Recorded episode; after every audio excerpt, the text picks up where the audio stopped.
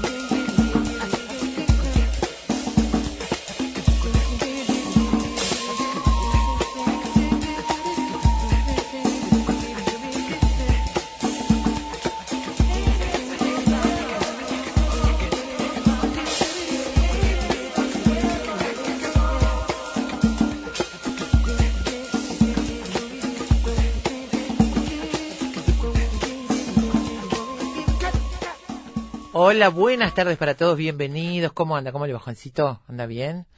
A ver, regulemos acá los auriculares. Ahora sí, encontré los míos.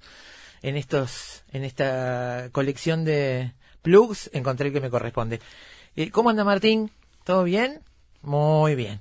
Bueno, acabo de recibir un libro precioso, se llama Caleidoscopio, Historias desde la Ciudad del Río, eh, de Julio Brum con collage de Rodolfo Torres por lo que veo, eh, básicamente en negro, rojo y blanco son los collages y algunas estampas escritas por Julio Brum que dice navegar por la fantasía siempre nos lleva en algún momento a desembarcar en la necesaria realidad. Cuando ambas se cruzan, enriquecidas por la memoria y los afectos, nace la posibilidad de escribir estos relatos, historias que brotan desde la ciudad del río, presentándose únicas y desafiantes como en un caleidoscopio. En cada giro esas historias nos van interpelando sobre la posibilidad de resignificar vivencias, de rescatar personajes, situaciones y contextos, o de redibujar caminos de vida para ir así abriendo espacios de intercambio y de construcciones colectivas. Muchísimas gracias a Julio. Acabo de recibir este, este paquete con el libro y por supuesto que ya daremos buena cuenta de Caleidoscopio. Ustedes saben que Julio Brum, músico, activista cultural, docente especializado en música para la infancia, creador de la extensión del Taller Uruguayo de Música Popular que generó Murga Joven, que integra el Comité Permanente del Movimiento de la Canción Infantil Latinoamericana y Caribeña, eh, y creador y director del sello Papagayo Azul, este, que seguramente todos conocen, y Radio Butiá, que les recomendamos, pero enfáticamente. ¿eh? la posibilidad de que tengan streaming por streaming música para los más chicos de la casa y para todos, porque yo la disfruto mucho también, este que no sea la, la que encontramos así este con más difusión, pero que tiene sorpresas maravillosas, Radio Butiá. Este, pueden tener una, una aproximación gratuita y también con una plataforma que pagando un precio muy muy pequeño e insignificante tienen un universo musical increíble la, este, el proyecto Butia tiene además este, algunos formatos específicos para, para escuelas, para grupos. En fin, les recomendamos Radio Butia. Bueno, amigos, vamos a hablar de otros temas esta tarde. Volvemos al cine, la ciencia en Uruguay, de todo un poco. Juan, ¿está pronto? Arrancamos. Aflojate un poco, encende la radio, no preguntes nada y disponete a escuchar durante dos horas algo realmente diferente.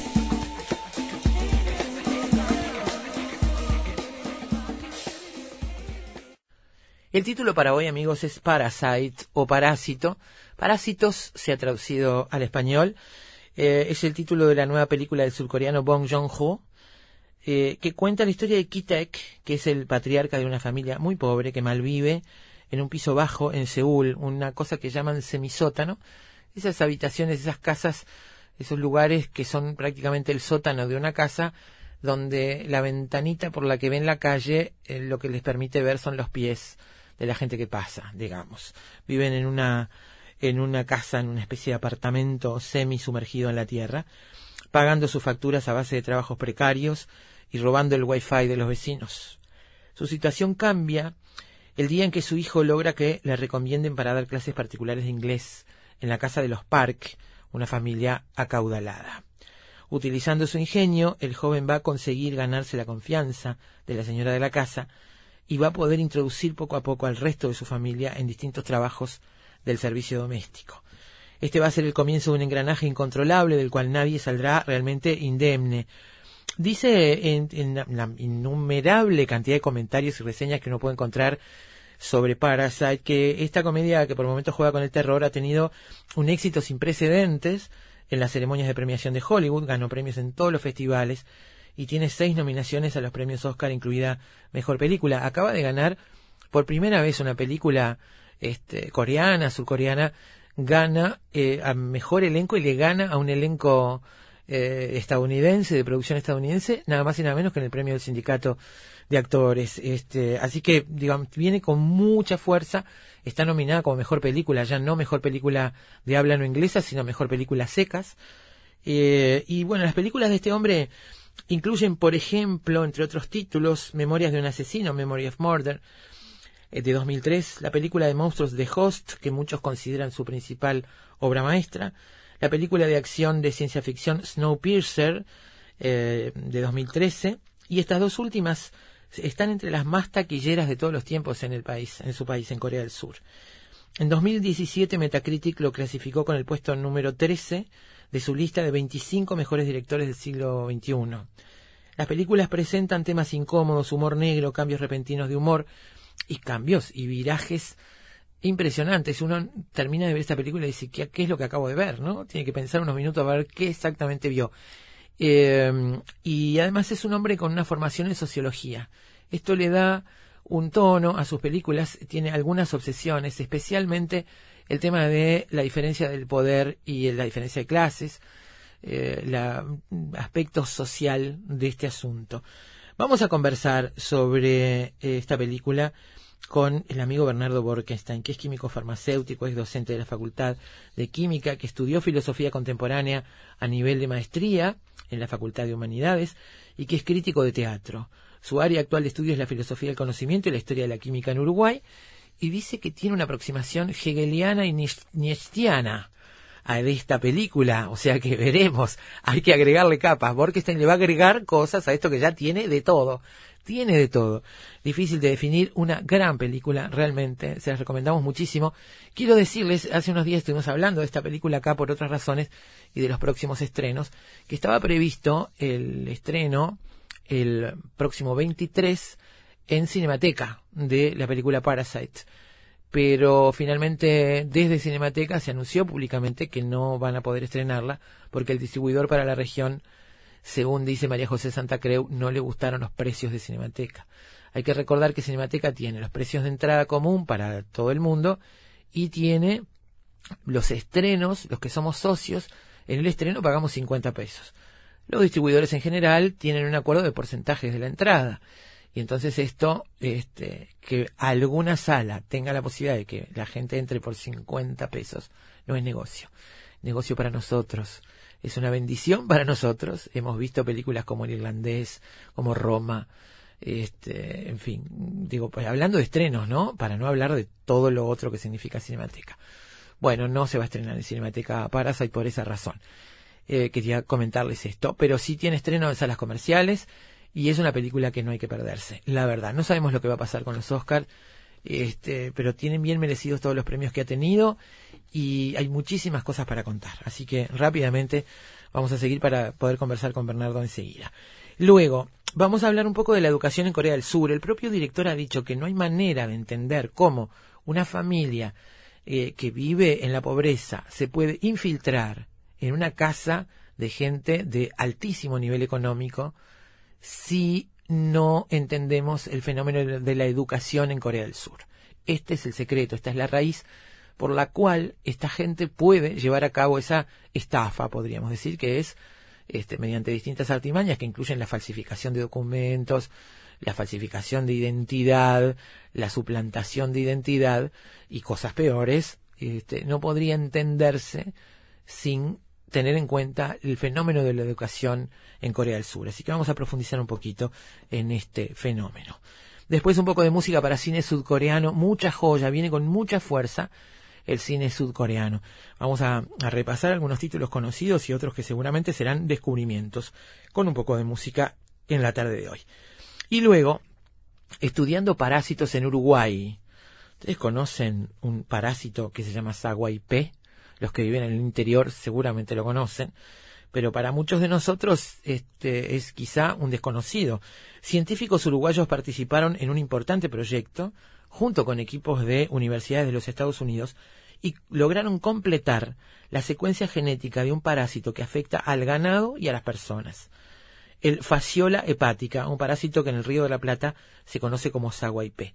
Vamos a conversar sobre esta eh, este, este, trabajo, esta investigación de completar la secuencia genética del SAGUAIP con José Tort, que es doctor en biología, responsable del Departamento de Genética de la Facultad de Medicina de la Universidad de la República, y cuyas áreas de estudio tienen que ver fundamentalmente con los platelmintos. Con lo cual, lo primero que yo me pregunto es cuál es la vocación que alguien le hace tener ganas de estudiar los platelmintos. Menos mal que existen. Así que gracias a José Tort por este, hacer este tipo de investigaciones. Y vamos a ver cuánto se avanza al haber completado esta secuencia genética de este parásito y bueno, y ver cómo estamos protegidos los humanos, qué pasa con el ganado, cómo es, cómo trabaja, cómo actúa este parásito en Uruguay. Y para terminar, el olor de la pobreza. Encontramos un artículo publicado hace ya varios años, una columna en el País de Madrid de Mario Vargallosa sobre esto, sobre el olor de la pobreza. En la película, eh, estas dos familias llegan a, a vincularse con, digamos, total amabilidad, respeto en la primera parte de la película, este, y con bastante facilidad, todo fluye, pero el olor de la pobreza es la barrera que no pueden cruzar. Es la barrera que esta familia de alto poder adquisitivo no puede cruzar y que los pobres cruzan, una barrera que cruzan sin querer hacerlo. Esa barrera es la que se plantea y está muy presente en toda en toda la película. Así que veremos un poco esto sobre el olor de la pobreza y cómo está vinculado con el acceso, por ejemplo, al agua potable entre otras muchas cosas. El agua tiene mucho poder en esta película también. Parasite, el título de hoy para Efecto Mariposa. Y ya llegó Bernardo Borquesen, así que en unos minutos conversamos con él.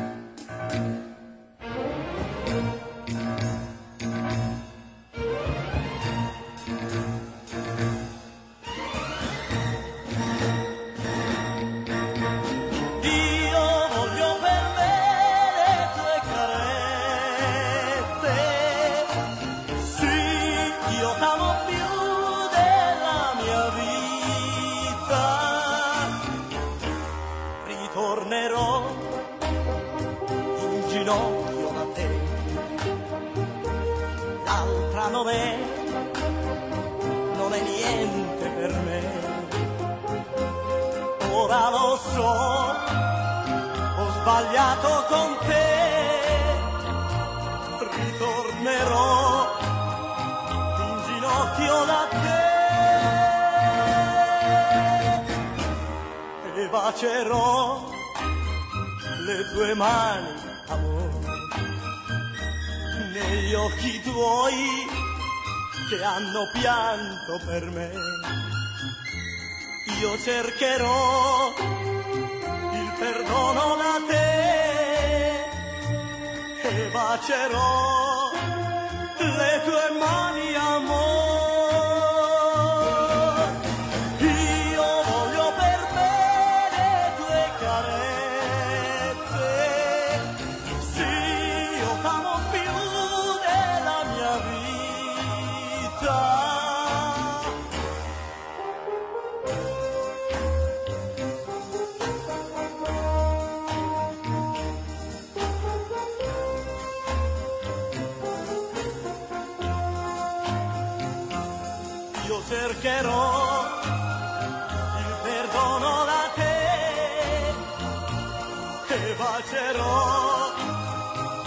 Tue mani amore.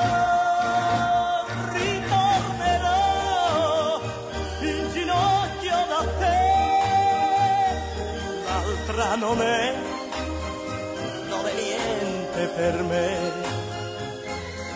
Ora lo so ho sbagliato con te,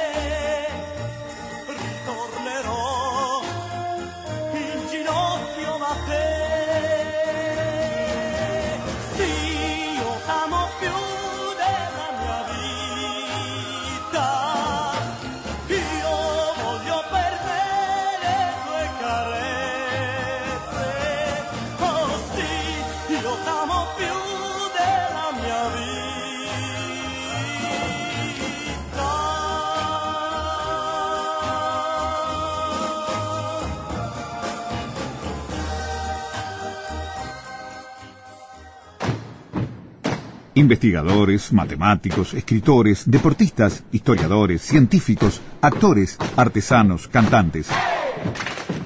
Todos ellos, desde cualquier parte del mundo, se encuentran todas las tardes en Efecto Mariposa. Cine, libros, pintura, teatro, poesía, música y un sendero sutil que los une a todos. Efecto Mariposa. Efecto Mariposa.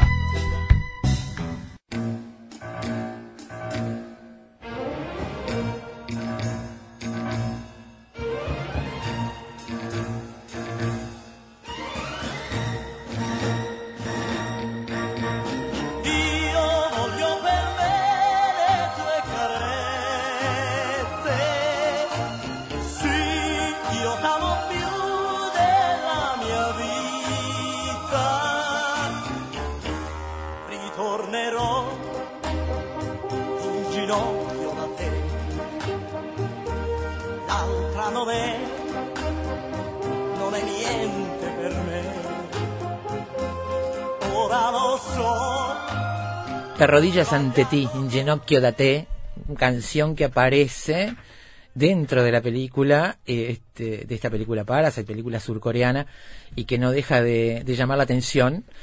eh, esta, esta canción en italiano, una canción de los años 50, 60, eh, y, que bueno, tiene además es un momento medio de, de explosión en la película, ¿no? El momento de esta canción. Una película que uno, yo decía, se queda pensando qué, qué tipo de cosa vi. Me parece que es una experiencia múltiple, como decíamos, porque si hubiera que ponerle un- una etiqueta de género a esta película sería, me parece complicado. Comedia negra le va bien, pero por momentos es comedia pura. Y hay momentos, además, lo que me parece que hace el director muy bien es dar vueltas de timón y que y que esté bien hacerlo, que no que no te parezca que está forzado, son naturalmente aceptadas y uno se deja llevar por una historia que no sabemos para dónde va. Y eso parece ser una constante en este director. ¿Cómo le va, Borkenstein? ¿Qué tal, Daina? ¿Cómo estás? Muy bien, muy bien. Eh, no sé, este, hemos hablado de esta película muy poco, por Sí, redes, es pero verdad. sé que te gustó mucho. Muchísimo. Este, a mí la verdad es que me, me encantó, me gustaron muchísimas cosas de esta película y creo que los detalles, este, una vez que uno la ve y se pone a sacar, a buscar capas, son fundamentales. Sí, como cualquier cosa que, que represente un fenómeno artístico real, este, digamos, no, no algo que sea de Damien Hirst, es eh, compleja. Y compleja quiere decir algo que es mucho más que la suma de sus partes. O sea, hay un montón de partes colocadas ahí para ser apreciadas, pero además hay un sistema de interacciones que hacen que sea mucho más. Si vos le hicieras la anatomía a esta película, te perdés la mitad, porque es un organismo vivo que respira. Claro. Yo creo que es una tragedia. Creo que es una bueno. tragedia en un sentido muy clásico. También lo es, sí, es cierto. Este, porque eh, la tragedia no excluye los momentos que puedan ser cómicos. O sea, eh, la palabra trágico después de los románticos adquirió una connotación épica de desgracia que no, no tiene nada que ver con el propio género. Claro. O sea, la, la- la esencia de la tragedia básicamente es que el héroe trágico, y me viene bárbaro que hayan hablado de héroes ayer, ¿Y cómo? Lo podíamos invitar a Ojeda a participar de esta Pero cómo no. charla. Este, el héroe trágico tiene una virtud cardinal que se llama arete, que es exactamente eso, la virtud heroica, que lo diferencia del héroe común, del hombre común, eh, el hombre y la mujer común, Sí. hablo en general, que esa es la diferencia. La gente piensa que el- el- lo opuesto al héroe es el villano. El villano es el contrincante del héroe. Pero lo opuesto al héroe es el hombre común, el que no tiene el areteo. Claro. Y en este caso, cuando se aplica, eh, digamos, el esquema de la tragedia a un hombre que no tiene la virtud heroica, ahí es donde surgen los pasos de comedia. ¿Sí? Claro. Imaginémonos este, que Batman, en vez de un multimillonario traumado en la infancia, fuera un bancario que le gusta jugar a las bochas. Ah, bueno, surgirían un montón de pasos de comedia. Este, también hay otras cosas que, por cierto, a Batman se le perdonan por ser multimillonario. Hay un viejo chiste que dice que las 50 soplas de Grey es erótica porque el tipo es millonario, que si no sería un capítulo de Cisai. Hombre, Claro, puede ser, sí, seguro. Este, entonces, claro, eh, ocurre que em, Bong Joon-ho, que es un apellido un poco difícil de pronunciar para los occidentales, nos plantea una situación eh, que como sociólogo lo, lo hace desde un punto de vista de partida que eh, tiene una óptica marxista. La película no es marxista, por supuesto que no. No. Pero el planteo, digamos, ¿Por cuando... qué es marxista el Ahora te planteo? cuento, cuando pones las piezas en el ajedrez antes de la apertura, ese planteo es marxista. Porque eh, lo primero que plantea es eh, clases con conciencia de pertenecer a esas clases. Ajá. ¿Sí? Hay dos familias, los Kim y los Park. Cualquiera que haya visto un partido de fútbol de Corea del Sur sabe que son todos Kim y todos Park. Una de las cuales es rica y la otra es pobre, pobre manontropo.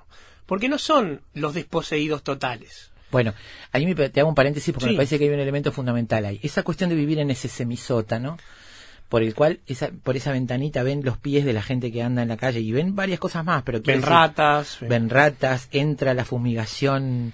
Y abren este, para fumigar gratis. Abren para fumigar gratis, que me parece que ahí ya están envenenados para siempre, ¿no? Sí, claro, no, no solo desde el punto de vista físico, este orgánico. Quiero decir, eh, esa, esos, eh, está ahí, y en alguna de las reseñas decía algo parecido a esto, que yo pensaba, están, todavía pueden caer más abajo de ese semisótano. Pero mucho. Pueden caer al sótano propiamente dicho. Exactamente. O pueden salir a la calle. Claro. Podrían ser desposeídos totales. El tema es que en Corea, una sociedad tan hipertecnologizada, donde, y este dato no es menor, ambos hijos de la familia perdieron el examen de ingreso a la facultad, eso en Corea es estigmatizante Sí. y muy grave. Sí. Se suicidan los, este, los adolescentes que pierden ese examen. Exactamente. porque entrar en segunda instancia no es lo mismo y no sé si hay una tercera, o sea, hay límites para lo que pueden Sí. hacer y van perdiendo posibilidades de elegir. Exactamente. Este, y bueno, y Pero entonces- sin embargo, han logrado una formación que en otras partes del mundo esa clase social no accede.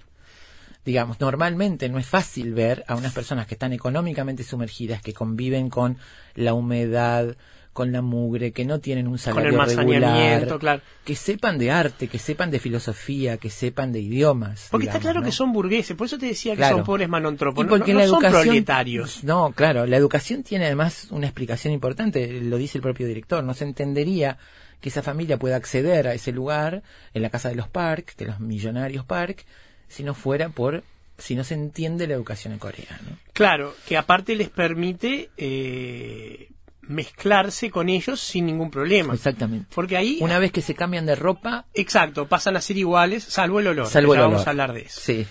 Eh, el tema es, eh, los Kim, ¿no? Los pobres, eh, son básicamente lo, lo que se llama un free rider, ¿no? Gente que trata de no pagar los costos. O sea, eh, tengo que ser profesor, entonces falsifico los documentos en vez de ganármelos.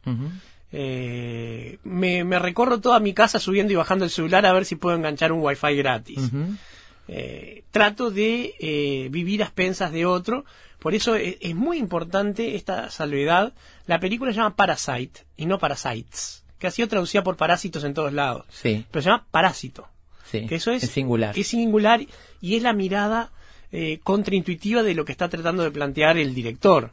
Porque uno piensa, pero ¿qué? Parásitos pregunto, son todos. ¿Quién es el parásito en esa película, no? Bueno, y ahí entra Hegel. Ahí es donde entra. Hegel. Porque te termino de, de- de- de- de plantear un poco esta Sí. apertura a ajedrez. Entonces están estos eh, pobres, pero digamos clase media venida en pobre, probablemente por, por la poca contracción al trabajo, algo que también es raro Sí. en Corea. No, hay problemas de, de hay, hay problemas en este momento que me parece que refleja esta película de diferencia social. La, la clase media está prácticamente desapareciendo, tiene muy poco peso en Corea, en Corea del Sur estoy hablando, este porque este momento de fenómeno económico se ha transformado en un desequilibrio de distribución de, de ingresos. Tiende a ocurrir en, en sociedades hipertecnológicas capitalistas que se, se borra el medio y se de- reparten las puntas porque, salvo que haya una acción directa de distribución de riqueza, la riqueza se concentra. Exactamente, es lo que está pasando allá. Exacto. Y me parece que la película, entre otras cosas, refleja eso. Y otra cosa que te quiero decir antes Sí, que sigas claro. con tu apertura del ajedrez sobre lo marxista de la historia, eh, él- me parece que el director acá este, tiene una mirada, y en todas sus películas, por lo que vi, cuando trata estos temas, una mirada no maniquea. Ah, por cierto, no Es están decir, juzgados los personajes. No están juzgados y no santifica a los pobres. Correctísimo, Eh, y- ni y- y demoniza, a, los ricos. a los ricos, No, no, no, ¿no? Básicamente lo que es una, una, una visión, como una presentación. Ujú. O sea, entonces, juzguen ustedes, evalúen ustedes al espectador, ¿no? Sí, por supuesto, está muy bien. Yo realmente, eh, Brecht ya me tiene un poco cansado, ¿no? Que, que me tiene en línea, que me diga lo que tengo que pensar a mí. Mirá que Brecht no es tan tirador de línea como lo quieren hacer creer Y bueno, eh, yo hace unos años vi una propuesta mm, que se llamaba Brecht, creo que era este. Un- era un director argentino, no me acuerdo si eran Jacob y Mendilarzu, Sí. creo que sí, que era hilarante, era la cosa más maravillosa que he visto. Era una historia, una, una obra de Círculo de Tiza Caucasiano que cuando están por estrenar le sacan los derechos de autor y tienen que empezar a disfrazar la obra para que sea pero no sea. Y se desata un montón de, de peripecias. No, en eso sí, en eso sí. Pero Eh, este, eh, bueno, co- como te decía, y los park, los otros, los ricos, que a su vez uno no se entiende cómo es que son ricos, porque son uno más tonto que el otro.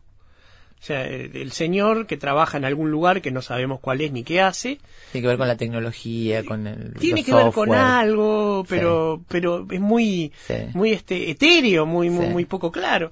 La esposa que parece una ama de casa a los 50, pues ¿sabes qué, qué me hizo acordar? Me hacía acordar a January Jones en Mad Men, a Betty Draper, porque no tiene la más mínima idea de lo que pasa, No. pero mantiene ella la se casa ocupa, de ella se ocupa de las tareas administrativas de la casa doméstica, de la economía Las que doméstica. no se ocupa la, la criada. Bueno, no, pero te quiero decir, de ella es la que contrata, despide, ¿no? Y este el marido Y delega organiza la agenda social. y organiza la agenda social, no sabe freír un huevo, No para nada. este, y sus hijos se le van de las manos, ¿no? Pero, y, y no son hijos especialmente nada, son hijos comunes que, que Sí. tienen este problemas de, de- de falta de autoridad de los padres. Claro. Pero no te vamos a decir, es un de niño ambos, ¿no? especialmente problemático. No, No. realmente no, son niños comunes que aprovechan que los padres son despistados. Están en otras, Claro. sí, totalmente. Entonces, eh, en esta partida de ajedrez ocurre lo que en la filosofía moderna, no contemporánea, sino en la época moderna, se empezó a plantear a partir de Hegel como lo que era la dialéctica del amo y el esclavo, la mecánica del amo y el esclavo,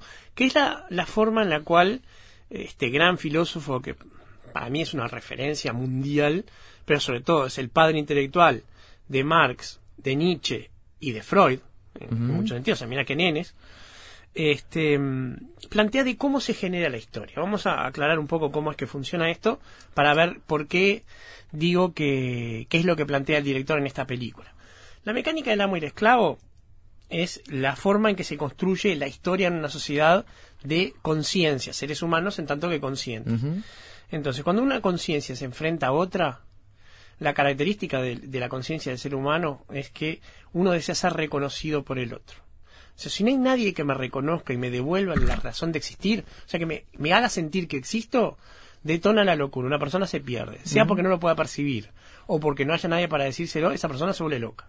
Entonces, el reconocimiento del otro es fundamental. Pero ¿qué pasa? Se enfrentan estas dos conciencias y las dos quieren ser reconocidas como un ser superior. Yo soy. Entonces, y ese enfrentamiento es a muerte. Entonces, ¿cómo se resuelve ese enfrentamiento a muerte? En el momento que una de las personas que es más débil tiene miedo a morirse y se somete a la voluntad de la otra. Y dice, está bien, yo te reconozco. A lo cual se genera un problema, porque el otro quiere ser reconocido por un igual, pero esto ya lo empieza a ver como algo inferior.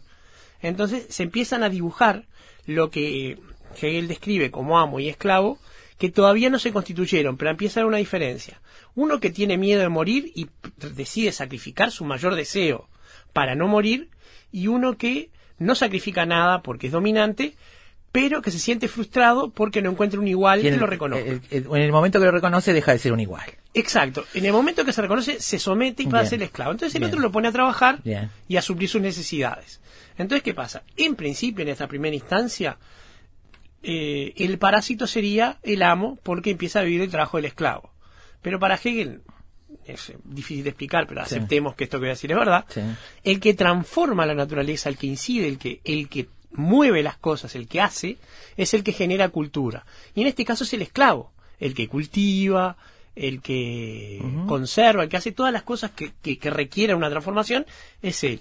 Entonces se genera la famosa este, estructura de tesis, antítesis, como, como situación opuesta, que se va a resolver en que en una confrontación, una síntesis, en la que el amo se revela contra el, contra el amo, el esclavo se revela contra el amo, y gana o no, las revoluciones son eso, a veces se ganan, a veces se pierden, pero se empieza una nueva situación que empieza a dar otra vuelta de ver los esclavos rebelándose contra los amos, cambiando, no siempre es lo mismo, pero en este caso la partida de ajedrez está puesta. Hay un amo, que en teoría son los ricos, hay un esclavo, que en teoría son los pobres, y se van a enfrentar en esta casa que vendría a ser el tablero de ajedrez o el lugar donde ocurre esta tragedia.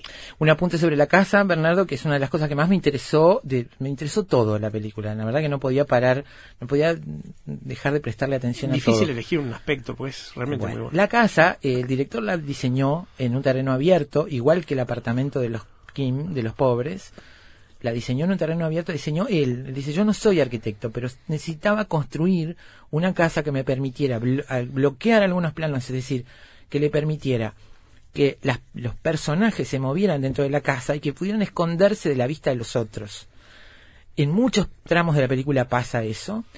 Él plantea ese living enorme y bellísimo con un gran ventanal. El living no tiene televisor porque lo, la vista es muy importante. Ese jardín enorme. Que aparte es unilateral. Que contrasta. ver para afuera, pero afuera para adentro no. Exacto. Y, y esa ventana contrasta con el ventanuco aquel este, de, la familia Kim, digamos, este, los parques tienen esa, esa ventana, el jardín enorme.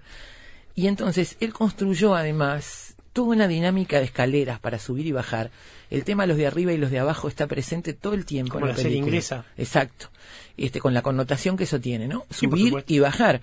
Incluso fíjate que hay un momento que es clave en la película, donde hay una gran tormenta, una gran, mucha lluvia, llueve muchísimo. Que no es igual para los pobres que para los ricos. Exactamente, para los ricos significa la tormenta que se llevó, un juego del niño en el jardín, pero además la tormenta que se llevó toda la pesadez.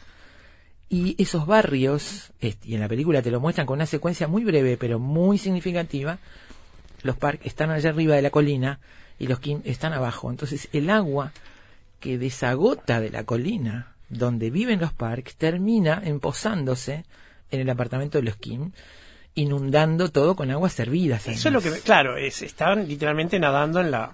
Exactamente, en eso. Y hay una, una famosa, este, digamos, la, la economía neoliberal o la liberal neoclásica, que es como se llama en teoría, dice que eh, cuando los ricos están operativos y trabajando bien, gotea la riqueza hacia los pobres. Acá, lo que corrió fue este, otra cosa. Otra cosa. Eh, y es verdad, y mm, voy a citar a un gran poeta guatemalteco. Eh, disculpa, yo sé que no lo debes conocer porque solo unos pocos elegidos lo conocemos, Ricardo Arjona, que dice, ¿cómo se sufre ambos lados de las clases sociales? Bueno, Arjona sabe, la tiene clara. Este, salvo cuando dijo que él es el Serrat guatemalteco, esa no se la llevo. Pero bueno, entonces, ¿por qué decía yo que esto es una tragedia? Acá eh, el director cumple con todas las etapas de la tragedia, salvo que ningún personaje tiene arete. Acá no hay un héroe, no hay nadie que tenga esa chispa divina que permite que se pase por las etapas y, y se pueda resolver en algo trágico. Entonces, cuando alguien que no es un héroe se ve enfrentado a una decisión moral, y bueno, la decisión, o, o- o uno se ríe por los nervios o se ríe porque directamente es ridícula. Claro. Estamos hablando de, por ejemplo, eh, cuando, cuando ocurre la pelea entre las dos madres de familias pobres. Esa, esa, esa pelea parecía sacada de, de una película de John Waters. Era, era realmente este da, o de Alex de la Iglesia, era, era, era oscura, pero Sí, no yo pensé mucho en la ley de la iglesia. no, no puedes dejar de reírte sin dejar de preguntarte de qué me estoy riendo. Sí, es- me parece que en eso provoca todo el tiempo el director. Todo el tiempo. Entonces, ¿qué pasa? Entonces, eh, la tragedia empieza en una situación de equilibrio. Siempre están viviendo los personajes, no, no, no está pasando nada, e incluso po- podría, como en este caso, eh, tener una situación hasta que se podría tratar de cuasi feliz, como se plantea acá. Los Kim sobreviviendo, los Park viviendo, y... eh, Y siendo muy amables con los Kim. Sí, Sí, no- no se, empiezan a, se empiezan a conocer a través de, de que el hijo consigue un trabajo de tutor para la, para la hija y falsifica papeles para poder Sí. pasar como profesor de inglés porque es un rechazado de la universidad. Sí. Y Él- él- su amigo le dice, "Está- estamos, ¿por qué me-" él le pregunta a su amigo al que lo recomienda, ¿por qué me van a elegir a mí en un país donde para un cargo de bombero, creo que dijo, hay 500 que aplican y son estudiantes titulados? Eso está hablando del mercado de trabajo. del mercado de trabajo, claro. Exacto. Y, y, y te quiero decir, eh, esta, esta amabilidad, afabilidad con que transcurre la vida en esa casa, nos está hablando, y otra vez lo no maniqueo de del director, nos está hablando de esa relación de poder que a veces puede ser más aterradora que la relación despótica de poder. Esa relación paternalista de poder, este, una relación donde, donde las cosas fluyen, donde no hay una palabra dicha. Donde, claro, no hay un, una confrontación. no hay una confrontación. En la confrontación, No hay eh, zonas excluidas de la casa. Es la esencia del drama. Sí. En este caso eh, ocurre casi que al final, o sea, no, no, no, no, no entre por lo menos entre las, las dos familias. Sí. Este, entonces, pero como te decía, entonces empiezan los personajes en una situación de equilibrio y ocurre eh, un evento que, que desata la, la tragedia, ¿verdad? O sea, ¿qué pasa? El error trágico. El personaje comete un error trágico. En el caso de Edipo, mató a su padre. En el caso de Agamenón, cuando vuelve de, de Troya, camina sobre la púrpura que está a los dioses, comete ibris. Entonces, en este caso, esta familia empieza a tomar lugares. Vamos a tratar de no spoilear, digo, No, claro. de eso. Ocupa empezar a ocupar lugares, empieza a imponer a la otra, pero en determinado momento abusa.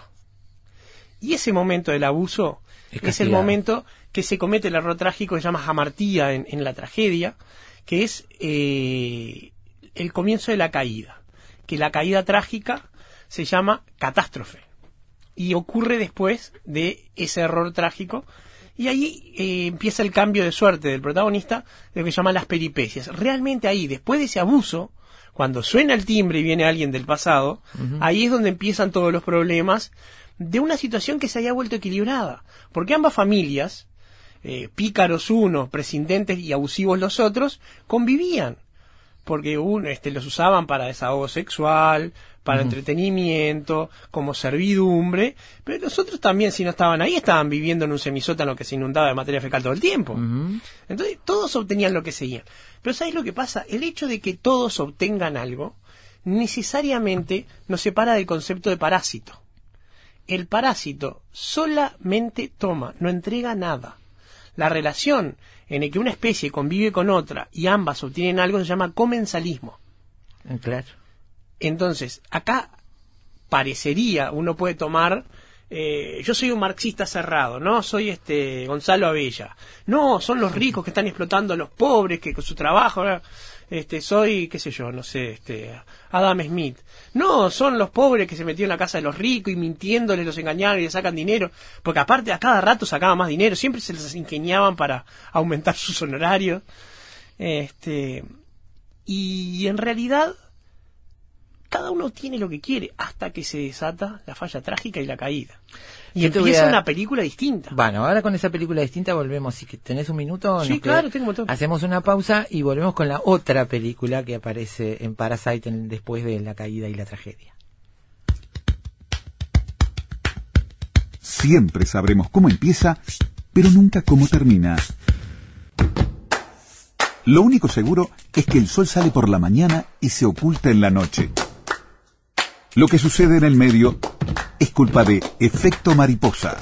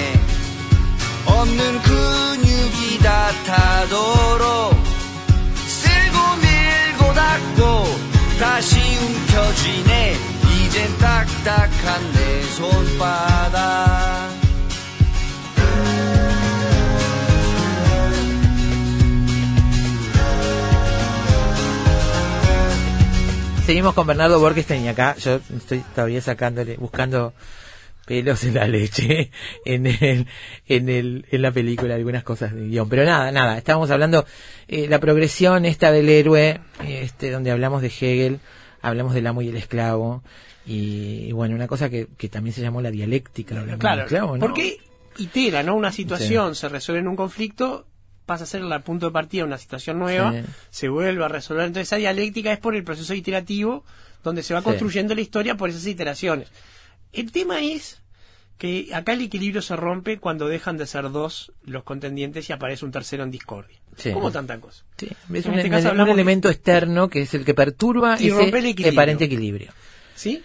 Pero, eh, digamos, la aparición de este elemento en discordia ocurre junto con el error trágico.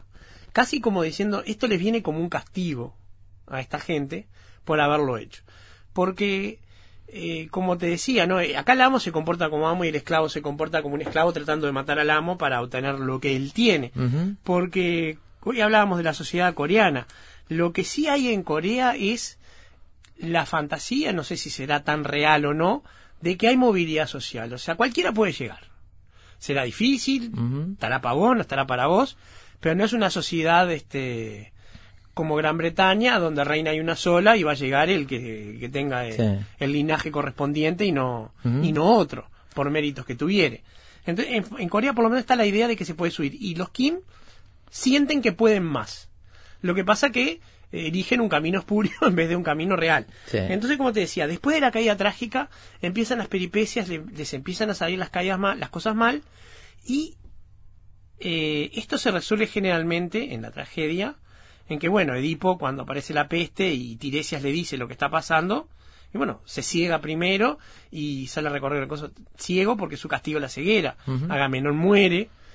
A veces ocurre que intervienen los dioses, lo llaman Deus ex, Deus ex machina de repente, y se salvan, como en Orestes. En Orestes están las eriñas, que son la, la- las divinidades tónicas, las furias que castigan, pero aparecen a Apolo y Afrodi- eh, y, y Atenea y salvan a Orestes. Porque, ¿qué pasa? Eh, la culpa del héroe trágico no es la culpa como la concebimos nosotros en nuestra sociedad judeocristiana. Para los griegos, aunque Edipo no sabía, era culpable. Para nosotros, si vos sos ignorante, no necesariamente sos culpable. Pero acá lo que ocurre es que eh, de una manera todos saben y todos son culpables según el, cualquiera sea el baremo que vos mides, acá cada uno tiene su culpa. Y ocurre, digamos, eh, el banquete letal, que, que también es una especie de mi tema clásico, que en esta, en esta película está, donde se resuelven algunas cosas, pero fundamentalmente ahí es donde se resuelve lo que le da título a la película. ¿Por qué la película se llama Parásito y no Parásitos? Cuando la situación de comensalismo deja de ser tal y se resuelve luego de los conflictos que se desatan en ahí sí la instalación de una relación de parasitaje. ¿Sí? Que donde a el mí- parásito es uno. A mí me remite a otra no película que para mí el director en algún lugar la tenía en la cabeza, pero es así de, de- de inspiración marxista y de análisis marxista y de intención marxista, que era Teorema de Pasolini.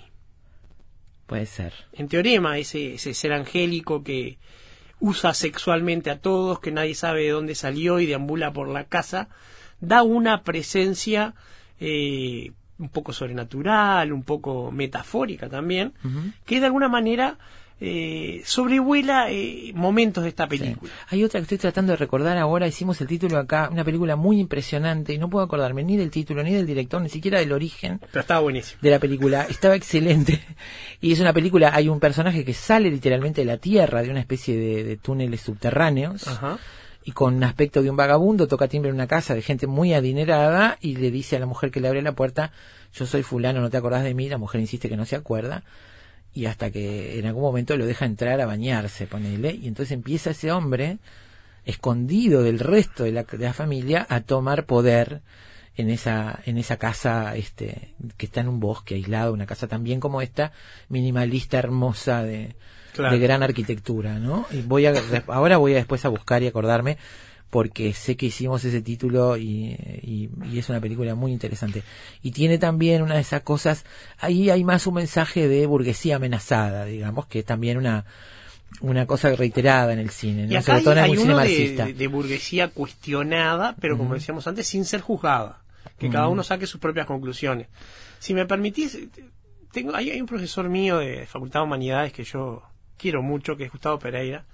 Él escribió un libro en el cual eh, de alguna manera intentaba bajar a tierra a Hegel y hablaba de eh, La máquina del tiempo de Wells esa, esa, esa novela, digamos, este, steampunk de su momento, en el que una persona viaja con un mecanismo in- incomprensible al futuro y se encuentra que los descendientes de los proletarios, que para el momento que se escribió eran gente que vivía en condiciones de trabajo muy malas dentro de una fábrica mal iluminada, se habían convertido por su exposición a la oscuridad y su falta de luz y de todas cosas en unos seres bestiales que se llamaban Morlocks, pero que vivían utilizando a los Eloi, que eran los descendientes de los burgueses, como ganado. Se había dado vuelta la, Claro. la situación. Los seres bestializados, porque los obligaron a vivir en condiciones infrahumanas, pasan a ser los ganaderos de los otros que pasan a esta vez a ser ganado. Claro. Esa es la manera, de alguna forma, que Hegel planteaba menos claramente la dialéctica, ¿verdad? Sí. Y acá, ¿qué pasa? Eh, en algún momento todos se resisten a su destino y cuando todos se resisten y todos plantean pelea, ahí es donde se rompe el, el equilibrio Y la cosa explota. y la comedia sobre todo, ¿no? La come- bueno, hay momentos de comedia ah, con todo esto que está diciendo Borkenstein para el que no la vio y sobre la base de que es una tragedia. En realidad, la gente puede no explicarse cómo hay momentos desopilantes de comedia. Son momentos pasos- Alex de la iglesia, ¿no? hay, O sea, hay incluso momentos este, de, no sé, de que mezclan el asesinato no este brutal con un tortazo en la cara no sí, Dice- con un tortazo en la cara, claro. te, te estoy diciendo textual literal un, un tortazo en la cara no O la persona que, Este- que está este, literalmente con los este, con, con las aguas servidas, con todo que le sale directamente de todos lados, se sienta arriba del water y empieza a mirar el celular. sí, sí, sí, Este, sí. diciendo, bueno, está. ya está, entreguémonos. Este, sí, eh, es- me parece que tiene muchas cosas este, en este sentido. Nos quedan dos minutos y quiero preguntarte, porque vos decías, bueno, el- en realidad ese equilibrio, esa, esa cosa podría haber seguido, ¿no? Ese equilibrio donde todos son comensales, Exacto. ninguno es parásito al principio, digamos, en teoría, o todos son parásitos, según lo mires. Este, digo, porque esto también se ha especulado mucho. Los parásitos pueden ser los ricos que viven de explotar a los otros, o los parásitos son los pobres que están viviendo Claro, pero para mí con identidad definido, porque falsa. si cada individuo Sí. obtiene lo que desea, Nadie ahí está haciendo comensalismo. parásito. Perfecto. Entonces, Por yo más te que preguntaba, que sí, esa ¿eh? situación, que se hubiera mantenido así no sé cuánto tiempo, va a tener un límite, me parece a mí, en algún momento. Si sacamos la intervención de lo externo que aparece, Sí. lo externo a este universo que tiene todo ajustadito y en equilibrio, si sacamos eso, esa situación va a tener en algún momento un quiebre motivado. Me parece que el freno, la barrera, el límite, incluso se utiliza expresamente como frontera el tema del olor de la pobreza. Sí, ¿no? El propio Park dice El es un hombre, el chofer barrera. es un hombre que no atraviesa las barreras y eso es muy bueno, pero el olor sí atraviesa las barreras. Claro. El olor de la pobreza, que además tiene momentos dramáticos muy intensos, me parece a mí. Hay un momento donde el propio Kim escucha esa cuestión Y se vuelve. este, sin, sin, sin, o sea, no debería estar donde está y sin embargo escucha el tema del olor y es una cosa que es la que le va cargando las pilas, además le va poniendo fichas, este, eso y otras cosas le van poniendo fichas al Y ahí personaje. junta el resentimiento y empieza a generarse ahí sí el conflicto y el enojo que detona al final. Pero lo que te decía es, para mí hay un momento claro que se, que se rompe el equilibrio, que es este cuando las dos familias están separadas, pero la que está en la calle es la familia Park y los que se quedan en la casa son los Kim. Sí. Hacen algo ahí que para mí ese es el error trágico. Sí, sí, sí, claro, claro, Lo que ellos sí, hacen de ahí provoca que el destino se vuelva en su contra. Por Estoy de acuerdo, sí, estoy de acuerdo, sí, totalmente. Eso es el quiebre, es el nudo, el quiebre y lo que divide la película en dos, claramente, sin que pierda en ningún momento la mezcla de géneros y de cosas. Era Rinconete y Cortadillo, una película de pícaros. ¿Seguro? Hasta ahí era eso y uno quería que le fuera bien. Sí, sí, una película de pícaros, pero me parece que con muchas señales que van anticipando, ¿no? Como pasa sí. en toda buena tragedia. Y como pasa en toda buena película, que, Seguro. que evidentemente Señales que van anticipando algo, que esto no termina bien, digamos. ¿no? Exacto. No termina bien. Incluso yo pensaba, el proyecto de joven de la familia pobre de casarse con la chica rica implica una continuidad que no era, no era posible de mantener, porque por la que mentira, porque Claro. socialmente hubiera podido ser. Socialmente sí, lo que no podía ser sostenido era la mentira, porque este chico cuando hace ingresar al resto de su familia en la casa es sobre la base de que no son su familia. Exacto. En teoría son todos desconocidos entre sí. Sí, sí, por supuesto. Y cuanto más desconocidos mejor, y en eso me parece que es muy hábil el guionista, en este, establecer de qué manera cada uno convence a los otros, ¿no? De- Claro, a veces con dejar pas- colgar una y tirar una Se va idea al construyendo la mentira en instalación de forma creíble y estable. Sí, o sea, la situación de equilibrio es total. Sí. Podían haber seguido así mucho tiempo, perdón. Sí, Entonces, hasta el hecho de, de que la fruta del mal acá en vez de una manzana es un durazno, este, todo es a- a- funciona. La estabilidad de la interacción de ese comensalismo es fuerte, pero es fuerte porque todos obtienen lo que quieren. O sea, al- al- esa situación no genera tensión. ¿Cuándo se genera tensión? Y cuando viene a ser desafiada la posición de los Kim este, desde afuera, y bueno, y ahí se genera así, Claro. alguien se va a quedar sin lo que quiere. Exactamente. Bernardo, muchas gracias, un placer. No, Vean favor, Parasite, por favor. Este, me parece que es una gran película que uno no se puede perder. Yo creo que no. Bueno, vamos a hacer una pausa de las 3 de la tarde, como siempre vienen las noticias y después música y repasamos algo de cine surcoreano. Batir las alas en cualquier parte del mundo provoca de este otro lado un fuerte sacudón en las tardes de la ciudad. Efecto mariposa.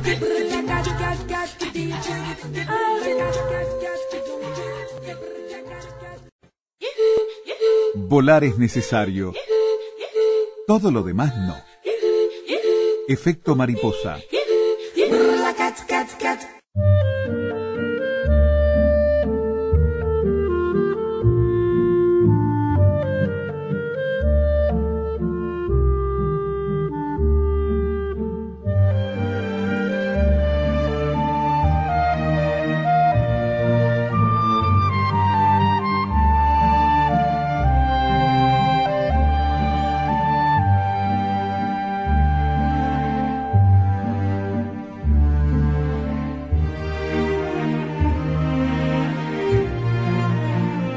Vamos a repasar con la ayuda del texto de Luis Álvarez 15 películas coreanas que deberías haber visto para el sitio hipertextual.com.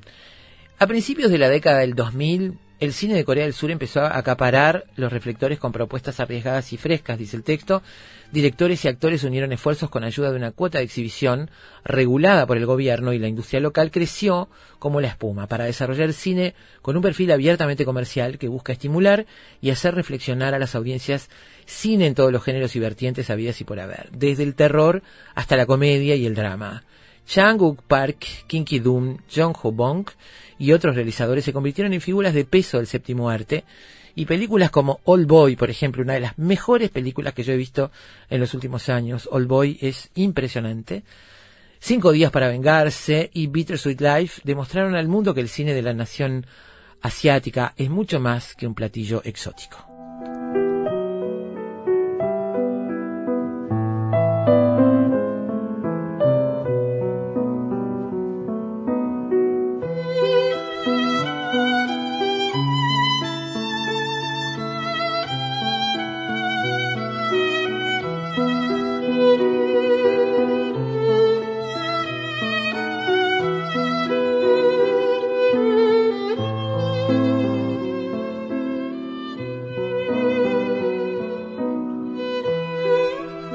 Estamos escuchando Romance de la película A Bittersweet Life.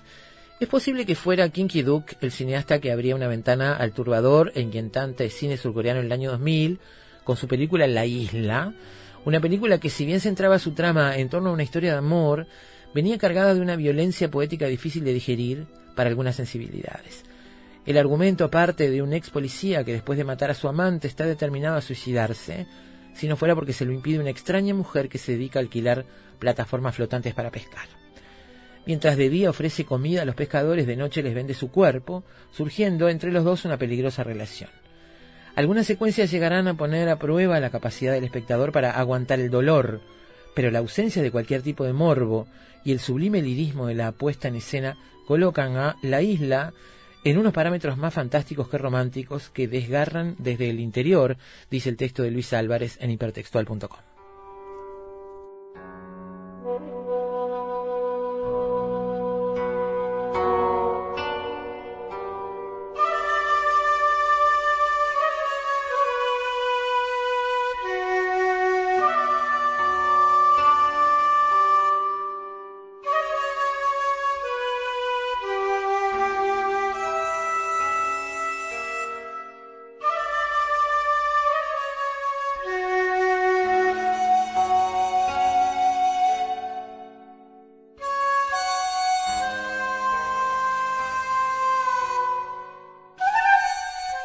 Tres años después de la película La Isla, el mismo Kim Ki-duk reaparecía con una obra extremadamente poética y conmovedora en torno a un monje y su aprendiz que conviven en un monasterio aislado en medio de un lago.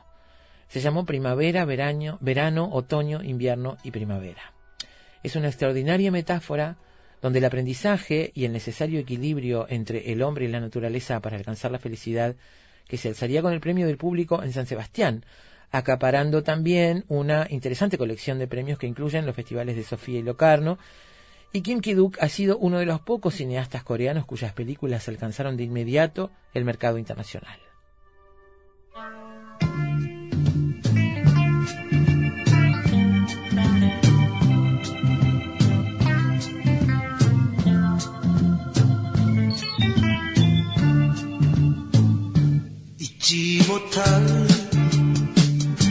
De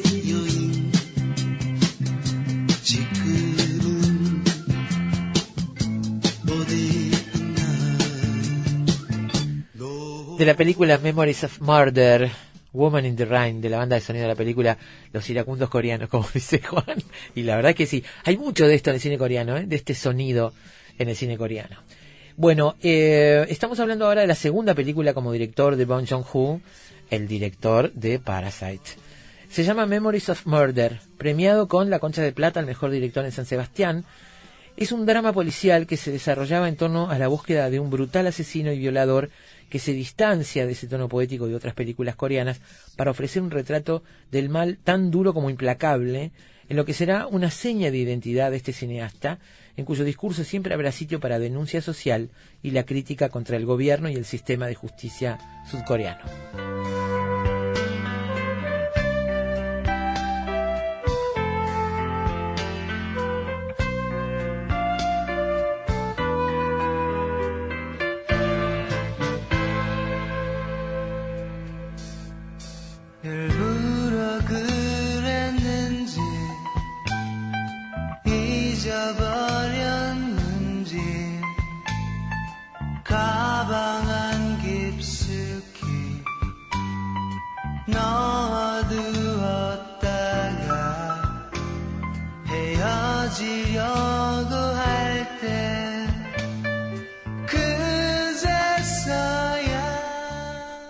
Después de haber batido el récord de recaudación en Corea del Sur con su tercera película como director, Park Chan-wook iniciaba la que denominaría su trilogía de la venganza, con Sympathy for Mr. Vengeance, incluyendo en su reparto la presencia de Song Kang-ho, uno de los actores emblema de estos jóvenes airados. Su argumento gira en torno a un sordo mudo que se ve forzado a dejar de estudiar para ponerse a trabajar y poder costear el tratamiento que debe, al que debe someterse su hermana, aquejada de una insuficiencia renal.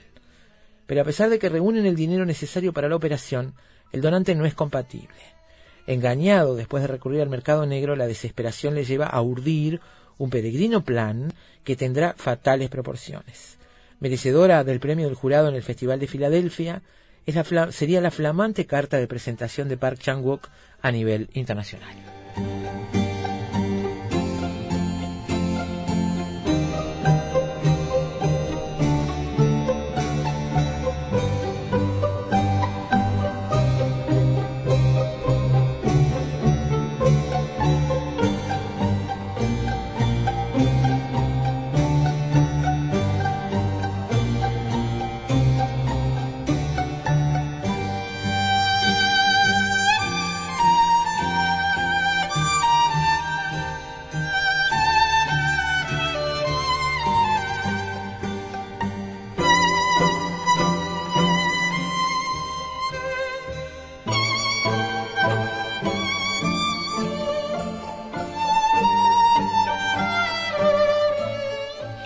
Lee Chan-dong obtuvo el premio al mejor guion y el premio ecuménico del jurado en Cannes con su película titulada Poesía, un emotivo film sobre la búsqueda de la belleza y la poesía en la mundana y cotidiana realidad, dice Luis Álvarez en 15 películas coreanas que deberías haber visto.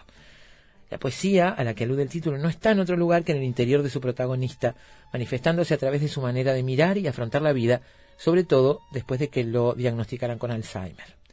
El contraste lo ofrece su nieto, víctima de bullying en el colegio, en lo que es un paralelismo con la dificultad de la sociedad para afrontar con naturalidad las consecuencias de la enfermedad en su abuela.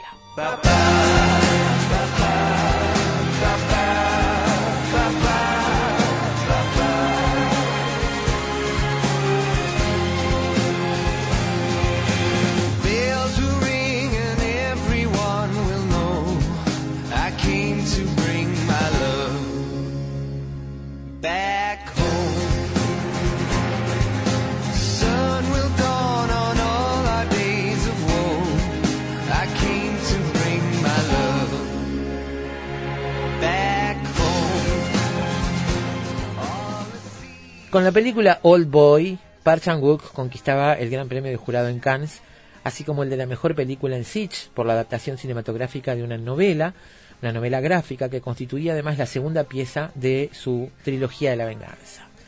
Protagonizada por Choi Min-sik, otro de los actores fetiche de esta generación de cineastas coreanos que interpretaba a un padre de familia secuestrado durante 15 largos años y confinado en una celda sin ventanas ni otro contacto con el exterior que no fuera la televisión. Con toda probabilidad la película más conocida de esta lista de 15 que elige Luis Álvarez, con el permiso de Kinky Duke, dice, toda una experiencia cinematográfica de profundo calado emocional, como también lo serían, quizás en menor escala, la conclusión de su trilogía Lady Vengeance.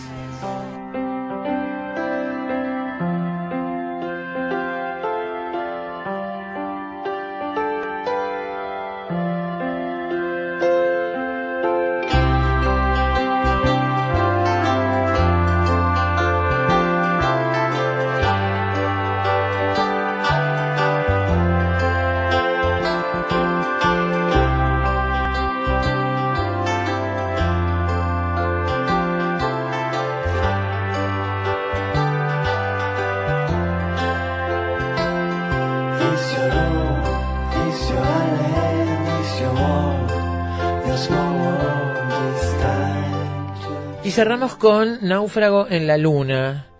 Es el debut en solitario del cineasta Lee Hae-jun. La cinta cuenta la vida del señor Kim, un hombre deprimido que tiene 30 años y que recientemente ha sido despedido, fue abandonado por su novia y está muy atrasado con sus deudas. Kim decide poner fin a todo saltando desde un puente en el río Han de Seúl, totalmente seguro de que su incapacidad para nadar lo va a ahogar. Sin embargo, recupera la conciencia en una isla que está a pocos kilómetros de la ciudad y que es un refugio natural deshabitado en medio del río. Una joven recluida en su habitación durante años lo observa de lejos. Los destructivos efectos de la recesión económica mundial y la alienación urbana sirven como contexto a la historia de amor que cuenta este segundo largometraje del coreano Hei Jun Lee, Náufrago en la Luna.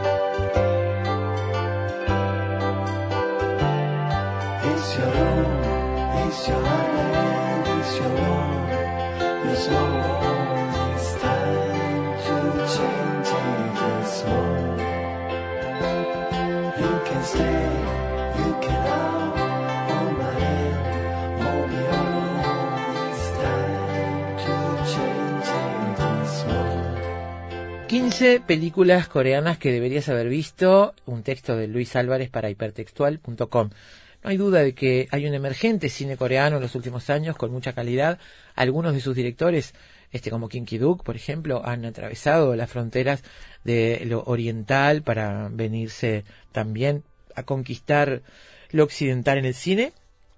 Eh, y hay eh, directores muy jóvenes y a los que hay que prestar mucha atención. Y sobre todo, lo que me parece común a todas estas propuestas es el riesgo. El riesgo, la creatividad en las historias, ¿no? Este, lanzados para contar historias difíciles, complejas, desde el punto de vista psicológico, social, en fin. Eh, cine coreano y un poco de música, alguna música hermosa, ¿no? Para, para esta otra no tanto, pero es repasar las bandas de sonido de las películas. Pero bueno, muy bien. En eso estamos. Y ahora, después de la pausa, parásitos, pero en Uruguay. Científicos uruguayos completaron la secuencia genética de un parásito que afecta al ganado y a las personas.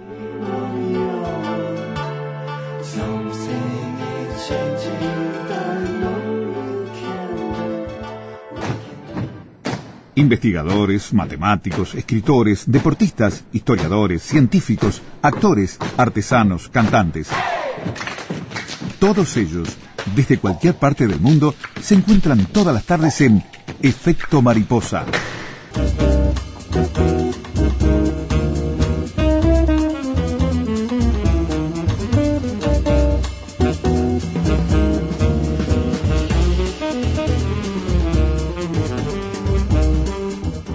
Parásito, el título de Efecto Mariposa del día de hoy, Parasite, la película eh, coreana, sudcoreana, que está además peleando por el Oscar a Mejor Película. ¿eh?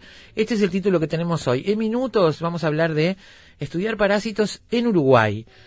Resulta que científicos uruguayos participaron en un importante proyecto, junto con equipos de universidades de los Estados Unidos, y completaron la secuencia genética de un parásito que afecta al ganado y a las personas el fasciola hepática, un parásito que en el Río de la Plata se conoce como saguaipé. Vamos a conversar sobre este estudio que tiene ya muchos años, este trabajo que tiene muchos años, con José Tort, que es doctor en biología, responsable del Departamento de Genética de la Facultad de Medicina de la Universidad de la República y cuyas áreas de interés y áreas de trabajo están vinculadas con el estudio de platelmintos, cosa que a un normal, un ser de, a pie como yo, le cuesta comprender la vocación por estudiar los platelmintos. José, buenas tardes, ¿cómo estás? Hola, buenas tardes, ¿qué tal? ¿Cómo te va? Muy bien. ¿De dónde viene tu interés por estos Uf, bichitos? eh, ¿Se puede rastrear o es una cosa que ahora está, mira, está olvidada en el tiempo? Cuando yo era estudiante y estaba tomando los cursos en la facultad, de- en lo que en aquel entonces era la Facultad de Humanidades y Ciencias, cuando tomábamos los cursos de lo que era la biología de los de los invertebrados, de los animales invertebrados, eh, nos encontramos, nos cruzamos con un montón de, parásitos y yo decía, qué bichos más horribles y nunca voy a trabajar en, esto, pero después con el paso del tiempo este, terminé eh, trabajando con ellos. El, el interés era más que nada trabajar en cuestiones que tienen que ver con, biología molecular, aprender biología molecular, y los grupos que se formaron en la Universidad de la República a la salida de la, de la dictadura, este, bajo la responsabilidad, por ejemplo, de, de- de Ricardo Erlich en la Facultad de Ciencias, de, de Richard Zaval en el Instituto de Higiene, de Alberto Nieto en, en, y en la Facultad de Química, eh, entendieron que las enfermedades parasitarias eran un problema importante en, en la región y en Uruguay. Claro, desde el punto de vista la- sanitario, de la salud el pública. quiste hidrático, la, la fascia hepática, la salud pública, la salud animal. Entonces, este, se planteó eso como un, como un tema de interés para, para desarrollar investigaciones. Y un grupo de los que en aquel entonces éramos jóvenes que estábamos aprendiendo empezamos a aprender a trabajar en biología molecular en, en estos temas. Entonces después eh, hemos seguido en el tema. ¿Podemos este, explicar brevemente, José, eh, cómo se aplica la biología molecular al estudio, este, por ejemplo, de los parásitos? Sí, en particular, buena parte de los estudios, este, este, eh, esta parte de los estudios comienzan, si se quiere, tratando de ubicar algunas moléculas, algunas este, proteínas producidas por los por los organismos que puedan ser este, utilizadas después para, por ejemplo, detectar la presencia del parásito, para diagnosticar la presencia del parásito en una, en, una, en una persona o en un animal este, Claro. eh, enfermo, o la utilización de, de, de, esta- de estas moléculas del parásito, estas proteínas o estas este, estructuras derivadas del parásito, para eh, generar una, una respuesta inmunológica que, que proteja, es decir, generar vacunas contra, contra estos organismos. Esos son un poco los, los puntos de partida, tratar de identificar algunos elementos propios del parásito que el parásito produce, pero que pueden llegar a servir para este, despertar una, una, una respuesta que eh, lleve a, generar eh, un- una vacuna, por ejemplo. Ese ha sido un, un interés in- importante en, en- en estas líneas y, y desde allí básicamente se, se, se empezó trabajando y bueno, eso después fue derivando hacia distintas, distintas líneas y distintas perspectivas. Eh, José, ¿estamos hablando contigo con un fijo o con un celular? Con un celular. Ah, porque hay un problema en la comunicación. Si se corta, podemos este, llegar a intentar eh, otra cosa. sí. Podemos intentar otra cosa. Eh, bueno, te decía, en, en todo esto eh, fue un paso muy importante la publicación en 2017 en una revista Sí. científica, eh, Plot Genetics, PLOS Genetics, este, conclusiones sobre esta investigación que tú junto a seis científicos uruguayos más este, llevaron adelante junto con equipos de universidades de Estados Unidos. Esto fue en 2017. Tengo entendido que el trabajo sigue, pero me gustaría pararme ahí para ver qué fue lo que publicó esta revista y cuál fue el hallazgo al que habían llegado en ese momento. Eh, a ver, lo que mm, seguramente eh, eh, bueno, eh, estamos hablando de la publicación de el, El artículo sobre el que se completó genoma- la secuencia genética el genoma exacto de la leer- hepática. leer el genoma completo de eh, este parásito. Eh, así como se ha leído el, el genoma humano y el genoma de otros organismos, este, logramos completar la lectura del genoma de, de- de- de este parásito. Junto con este equipos de universidades de Estados Unidos, perdón. Exactamente, en este caso lo que hicimos fue analizar eh, parásitos, gusanos parásitos obtenidos acá en Uruguay y en Estados Unidos, este, y bueno, y analizar esas muestras de, esos dos orígenes y compararlas y, y, y, y- y- bueno, describir un poco qué era lo, lo que allí- que Bien. habíamos encontrado allí. El, tra- el, el año anterior a, esta publicación, el- eh, es decir, en realidad el, parásito tuvo también un, un avance en, en la descripción del genoma el año anterior por un grupo de investigadores de, de Inglaterra eh, y de Irlanda, con los cuales, los colegas con los cuales nosotros también mantenemos vínculos, que lograron este completar el, el- el genoma un poquito y publicarlo un poquito antes que nosotros, pero analizando muestras este, de, de, de gusanos eh, europeos. este. Eh, hay algunas pequeñas eh, variaciones en pero digamos En, esa, en esos que, requiere un estudio más, más, Bien. más detallado. Eh, ¿Qué es exactamente este parásito fasciola hepática o saguaipé? ¿Existe solo en el Río de la Plata? ¿Está en todas partes del mundo? No, bueno, no, decías no. que no, que, que habían comparado con, con No, europeos y con otros lugares. Mira, este, el, el, el saguaipé, la fasciola hepática, lo que nosotros acá en, en- en esta región se conoce como saguaipé, es un, un- un gusano chato, por eso platelminto, un gusano Ujú. plano, ¿tá? que tiene como forma como de como como de una hojita de 2, 3 este, centímetros de, de- de largo por un centímetro de ancho, que vive normalmente en los canalículos biliares, en el hígado, ¿tá? en el, en el estado adulto eh, y que produce una serie de lesiones en el hígado y produce una serie de, de Estamos hablando de hígados de vaca, de oveja y de humanos. hígado de vaca, de oveja, de humano, de llama, de, de cabras, eh, Bien. incluso en, en estas regiones, en América, también infecta a carpinchos, nutrias. Este, es un parásito que tiene una distribución, eh, es, es el, el, el gusano parásito que tiene una distribución más amplia en el mundo. ¿En el mundo? Eh, sí, eh, de los gusanos parásitos, fasciola, la, la- la enfermedad es producida por dos, dos especies, fasciola hepática y, y fasciola gigántica. Son dos especies muy parecidas. Fasciola gigántica es un poquito más grande, es una especie que existe sobre todo en regiones tropicales, en lo que es este eh, Asia, el sudeste asiático, India eh, y la parte norte de África, y llega hasta el sudeste asiático, a veces hasta, hasta. Japón. Y en las zonas templadas aparece fasciola hepática, la que nosotros normalmente conocemos como sahuete, y se ha distribuido en, en- en todo el mundo a través del, del, del- del ganado. Es decir, se estima que, por ejemplo, llegó a América posiblemente con la conquista, este, posiblemente con los animales que trajeron los, los eh, europeos, los españoles, en la conquista, que podían haber venido infectados, y allí comenzó a distribuirse desde hace unos poco más de 500 años en toda esta región. ¿Cómo, está- ¿Cómo estamos hoy los humanos en esta parte del mundo que pasa en Uruguay con el contagio o la, este, digamos, la, los, los seres humanos y la Eh, protección? Y la protección con respecto a esto. Bueno, el parásito este, como te decía, vive en el- en el- normalmente en el estadio adulto en el canalículo biliar, produce una enorme cantidad de huevos, libera esos huevos, salen con la con la bilis al tubo digestivo y salen con las con las heces de, de la vaca o la oveja este al exterior y allí este se, se, se- se libera una a partir de ese huevo sale una una forma larval muy pequeñita que infecta un caracolito, un caracolito muy pequeño este, que existe en zonas anegadizas.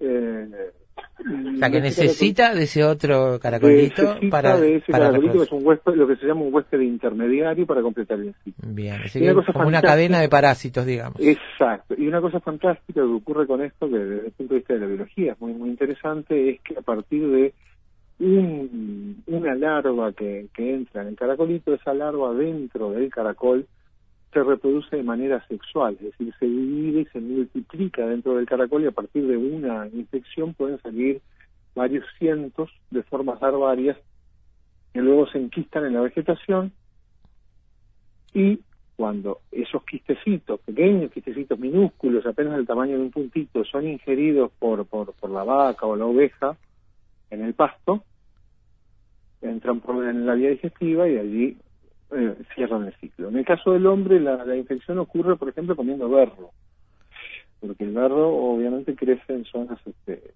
anegadizas y bueno, y si que- Cunetas, bañados.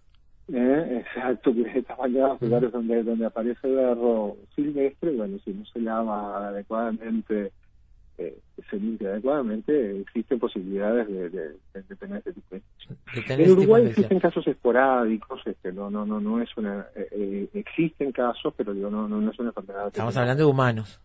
En humanos, sí, Sí. sí, sí, estamos hablando de ¿Qué es lo que provoca en el ser humano?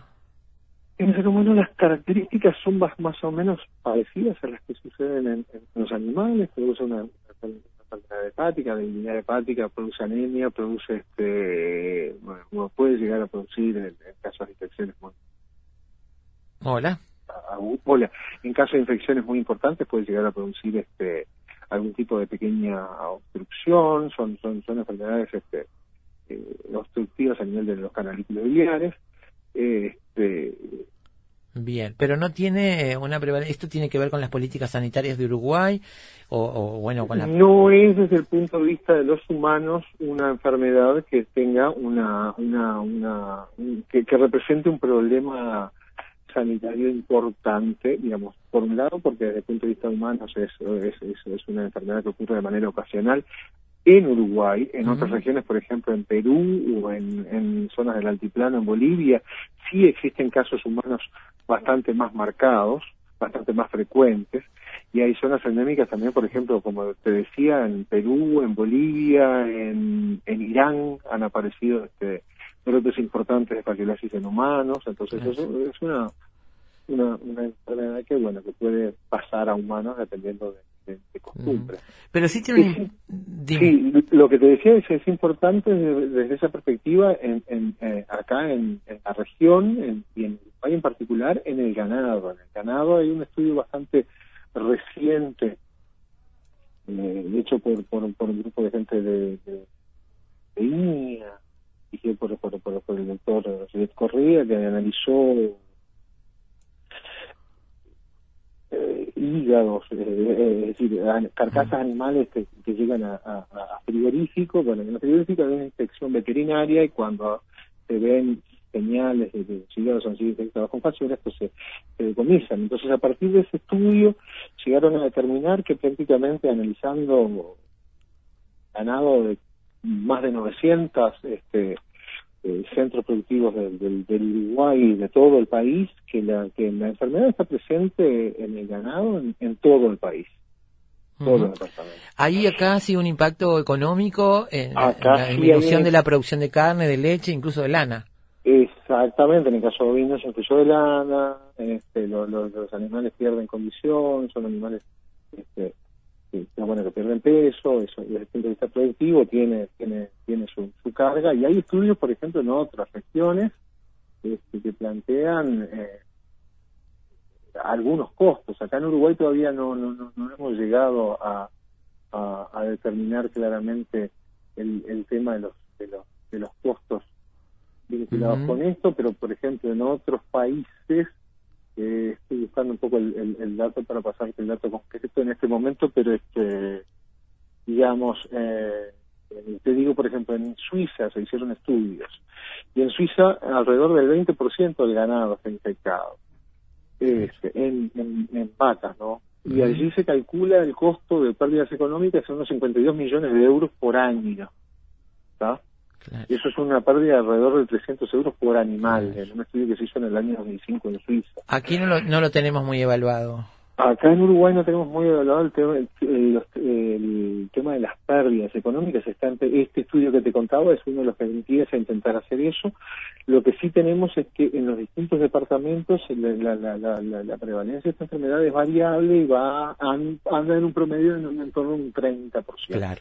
¿Cómo se trata habitualmente? ¿Cómo se combate habitualmente esta enfermedad? Eh, Estamos hablando de ganado, ¿eh? Sí hay drogas, este, drogas antihelmínticas, drogas que lo que hacen es este, afectar de alguna manera la, la, la viabilidad del, del parásito, sobre todo la capacidad de, de moverse del parásito, posiblemente inmovilizan el parásito y producen lesiones y eso hace que el parásito, digamos, se muera. Entonces es factible el tratamiento con drogas. Este, es, es, es, eh, es factible, pero tiene un problema y es que el tratamiento con drogas, con drogas antihelmínticas, este, el triclarbenzol es la droga que, que, que se utiliza muchísimo, también utilizan otras drogas, presantel, etcétera, pero estas drogas muchas veces lo que el problema que tenemos es que no impiden la reinfección, es decir, si el ganado sigue pastando, por ejemplo, en, en regiones donde el parásito está presente, en, en, en la pastura, este, una vez que el ganado es tratado, se eliminan los parásitos que están allí presentes, pero existe el riesgo de que se reinfecte en, en una etapa posterior. Eh, Por eso es el interés en trabajar en buscar vacunas y buscar mecanismos de detección, mecanismos de diagnóstico importantes para Para este tipo de eso, para eso entonces es vital esta, eh, digamos, el, resultado de este trabajo que ustedes este, emprendieron en sí. la eh, identificación del genoma, en la secuenciación Sí, completa cosa- del genoma. Sí, y otra cosa importante de eso es que están apareciendo en distintas partes del mundo casos de resistencias a las drogas. Claro, Y los parásitos se están adaptando a estas drogas, claro. Sucede con distintas cosas, y aparecen formas resistentes que son tratadas con la droga y el, el parásito no desaparece. Entonces allí hay que empezar a estudiar, bueno, cuáles son los mecanismos, y ese es uno de los temas que a nosotros nos interesa, cuáles son los mecanismos, cuáles son los genes que están eh, se están modificando, que el parásito está utilizando para responder a, eh, a esa droga y, y- y escapar a, a- a ese mecanismo de, de respuesta. Eh, eh, José, en en una nota con la diaria, en aquel momento te preguntaban cómo es este proceso de secuenciación del genoma y usabas una analogía con un libro, un libro Sí. en un lenguaje que desconocido. Este, me gustaría que lo explicaras mm, para los oyentes de Efecto Mariposa? Eh, a ver, eh, cuando nosotros tratamos de, de- de- de- leer el genoma, leer- pa- para leer los genomas lo que se hace es tratar de leer un... un- un- el, el genoma es, digamos, la información genética de un, de un organismo, ¿no? De, una especie. Y tiene la información para fabricar todos los elementos, todos la- la- la- la- los órganos, la- Claro. la- las proteínas los ácidos Claro. nucleicos la- de, de ese organismo. Es como tener los ingredientes y, la- y las exacto. instrucciones para preparar Entonces, una comida. Es- exacta, exactamente. El genoma es el recetario global para fabricar una persona, un animal, eh, una planta, lo que En este caso, un Entonces- platelminto. en este caso un gusanito, un placanito. Entonces lo que nosotros tratamos de hacer cuando tratamos de secuenciar el genoma es leer ese libro, leer ese libro desde la primera página hasta la última página. Tema que la lectura de ese libro es difícil y las técnicas que, que- que tenemos no permiten leer pedacitos muy, pedazos muy grandes. Entonces, como las técnicas permiten leer pedacitos chiquitos, lo que nosotros hacemos normalmente es agarramos el libro y lo rompemos en muchos pedacitos, leemos cada uno de esos pedacitos y después, a partir de esos pedacitos que leemos, tratamos de recomponer y de armar, pegar todos los distintos pedacitos. Eso se llama ensamblar, es decir, reensamblar ese libro a partir de esa lectura y tratar después de encontrar sentido en lo que se está, en lo que se está leyendo. Es decir, tratar de encontrar frases con sentido en ese lenguaje. Lograron descifrarlo. ¿Verdad? Logramos hacerlo, bueno, eh, eh, es decir, ahí no hay, no hay un, eh, eh, eh, son técnicas que se utilizan, ¿no? Que, que, que se han estado desarrollando a lo largo de, de- de mucho tiempo y que se, son básicamente las mismas para leer el genoma humano, para leer el genoma de, de, de la, una planta, de la lechuga, el genoma Claro. de, este parásito o el genoma del calamar gigante como se hizo. Este proceso de pasada. este proceso de leer los fragmentitos del libro este, involucra eh, físicamente, materialmente, que involucra microscopio, informática. No, básicamente lo que se hace es fraccionar, el, el, el- el purificar el ADN de este organismo, fraccionarlo en pedacitos muy chiquitos. El ADN es una molécula larga, un hilo largo, un- muy fino, que contiene eh, la información genética contenida en, en, en- en el orden, en la secuencia de eh, cuatro letras, ¿no? Es decir, es un lenguaje que así como nosotros tenemos un, un lenguaje que utiliza más de una veintena de letras, el ADN utiliza nada más que cuatro. Pero en el orden en que aparecen esas cuatro letras es como se van formando las distintas palabras que, que- que- Claro. de, de ese recetario. Y lo que nosotros tratamos de hacer es agarrar ese, ese hilo largo, cortarlo en pedacitos pequeños y leer la secuencia de esas letras en esos pedacitos de hilo. Después tratar de armar a partir de esos pequeños pedacitos toda la todo todo el ovillo completo, digamos, ¿no? Claro. Está bien. Este, Está y bien. es, bueno, es básicamente un proceso de, de- de cortarlo y eh, Ah, ir cortarlo, lo que nos están escuchando, nadie piensa que cortarlo es agarrar un cuchillo y cortar un hilito en cuatro pedazos. No, no, no, no. Eso se hace con, con, con algunas eh, proteínas y algunos eh, me- mecanismos que son básicamente como moléculas que cumplen la función de tijera. Exacto. Y ahí este después, que es increíble, increíble. ¿Mm? Es un mundo increíble, además una, un mundo de una vida, estoy pensando en la vida que hay ahí, Sí, sí, sí. ¿no? sí. Este, vida de lo que sea, pero vida al fin. sí, Eh, exacto. ¿Por qué es entonces una herramienta importante haber secuenciado este genoma y conocerlo en profundidad? ¿Por qué es una herramienta importante? Bueno, te diría que es una herramienta importante porque nos permite saber conocer el recetario completo eh, de, de- de- este, de este organismo, es decir, saber qué es todo lo que este organismo puede llegar a producir. Y lo podemos comparar con otros organismos parásitos, lo podemos comparar con el hombre, lo podemos comparar con sus huéspedes, con la vaca, con la oveja, etcétera, ¿no? Claro. Todo eso a los efectos de combatirlo con más eficiencia. Exactamente. Y una de las cosas que nosotros, una de las cosas que nosotros nos sucede cuando estamos haciendo este tipo de estudios es que eh, tenemos, por un lado, cuando se hace el análisis de, este genoma, vamos a encontrar un montón de genes, este, de, secuencias de pedacitos que sabemos que son genes, muchos de ellos que tienen una función que conocemos y otros que tienen funciones que no conocemos y que tenemos que tratar de, de descubrir. Eso pasa todavía con el genoma humano y pasa también con el genoma de estos organismos.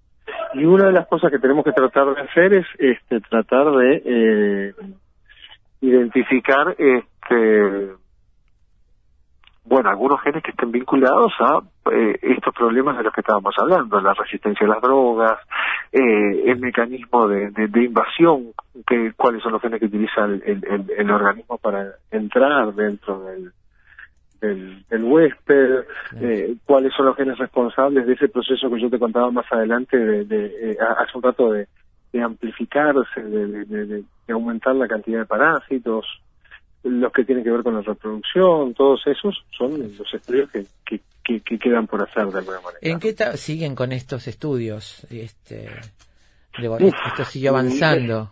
Eh, seguimos avanzando con estos estudios, nos hemos metido a analizar un- una serie de moléculas pequeñas que se llaman microARN, son moléculas muy pequeñitas este, de, de- de- ARN, pero que son reguladores fundamentales de la expresión de los genes. Es decir, sabemos que eh, hay determinados genes que están contenidos en esta ADN, en ese genoma y que se expresan. Es decir, ese gen, esa receta para fabricar una proteína se, se, se transcribe, se traduce, se fabrica una determinada proteína. Pero eso es un proceso regulado. Claro.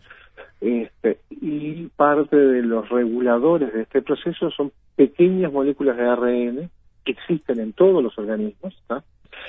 Eh, pero que tienen pequeñas diferencias. Y nosotros ahora estamos em, analizando un poquito qué es lo que sucede con estas pequeñas moléculas reguladoras en estos parásitos, de los cuales se conoce poco, y tratando de ver, bueno, quiénes son y tratando de descifrar qué mecanismos cumplen, qué papel cumplen. Porque una de las hipótesis que existe dentro del, del- estudio de los parásitos es que los parásitos de alguna manera modulan, interactúan con su huésped y llegan a- a modular de alguna manera la respuesta del, del, del huésped.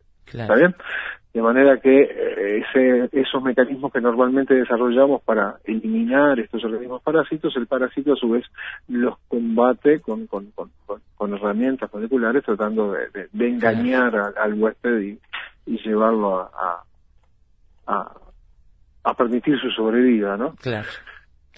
Muy bien. Bueno, José, ha sido un gusto. Gracias por hacer además el esfuerzo de bajar este a tierra cosas que ustedes entienden muy fácilmente y que para nosotros son más complicadas.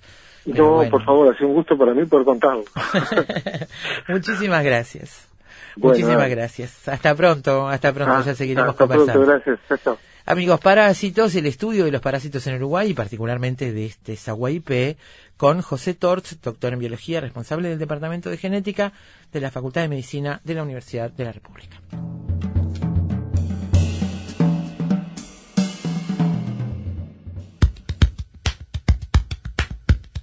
Siempre sabremos cómo empieza, pero nunca cómo termina. Sorprendete con nosotros. Efecto mariposa.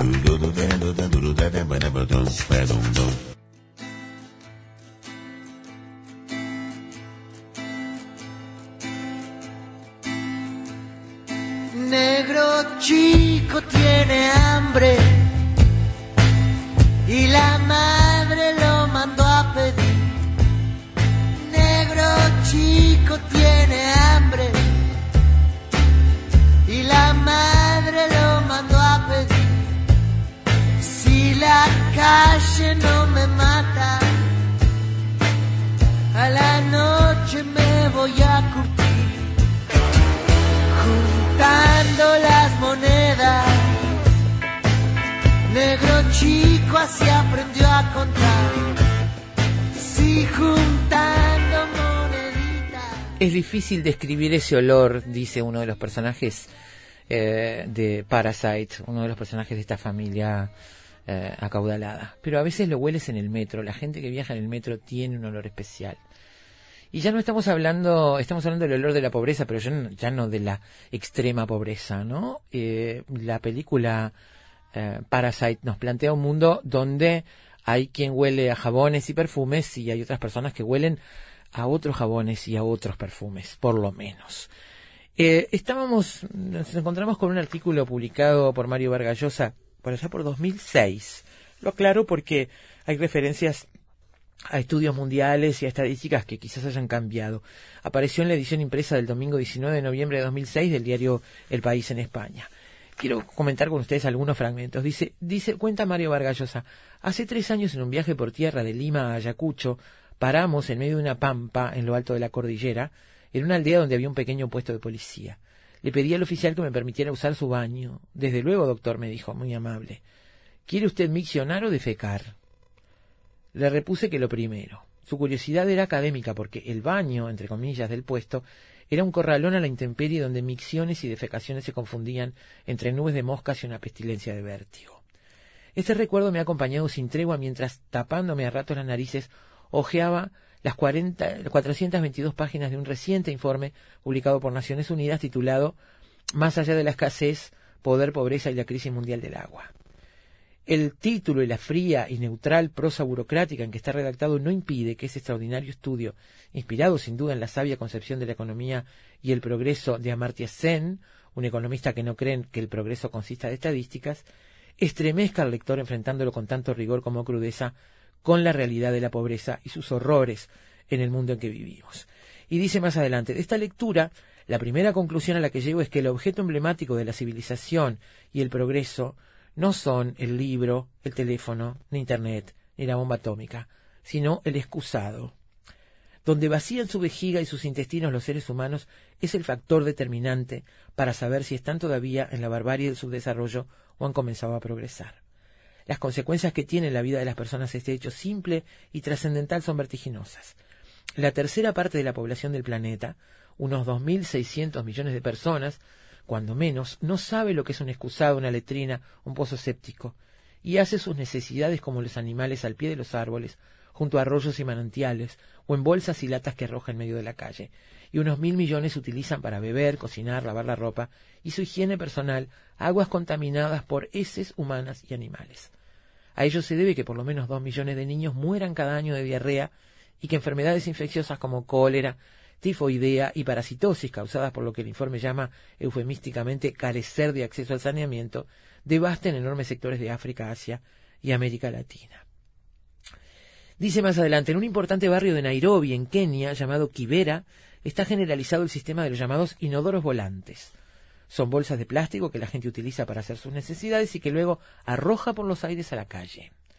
Esa práctica motiva que el nivel de enfermedades infecciosas en el barrio sea altísimo, Aquellas golpean sobre todo a los niños y a las mujeres. ¿Por qué a estas? Porque como son ellas las que se ocupan sobre todo de la limpieza hogareña y del acarreo del agua, están más expuestas que los hombres al contagio. El, problema del agua inseparable del saneamiento es acaso el principal que mantiene a los hombres y mujeres prisioneros del subdesarrollo.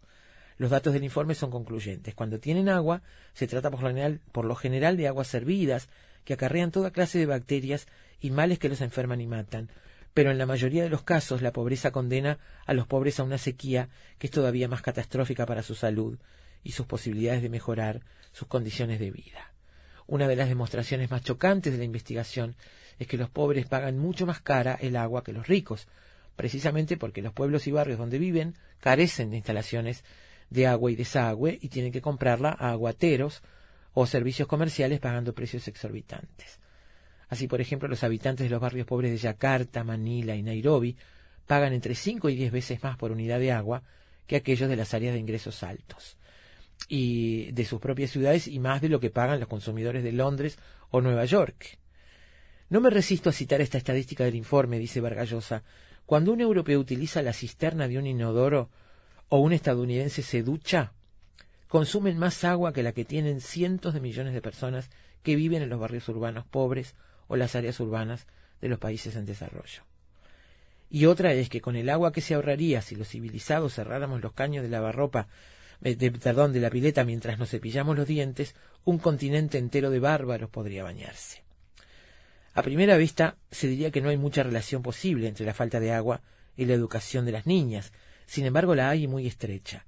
El informe calcula que se pierden 443 millones de días escolares al año a causa de enfermedades relacionadas con el agua y que millones de niñas faltan a la escuela y reciben una educación deficiente o nula porque diariamente tienen que ir a buscar agua a las acequias, ríos y pozos que están a menudo a varias horas de sus hogares.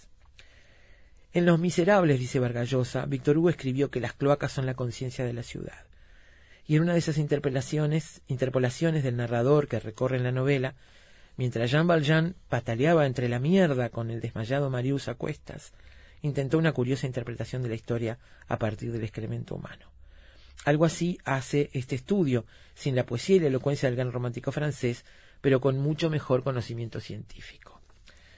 Proponiéndose nada más que describir las circunstancias y reverberaciones de un problema concreto que afecta a la tercera parte de la humanidad, el informe radiografía con dramática precisión el extraordinario privilegio de que gozamos las dos terceras partes restantes.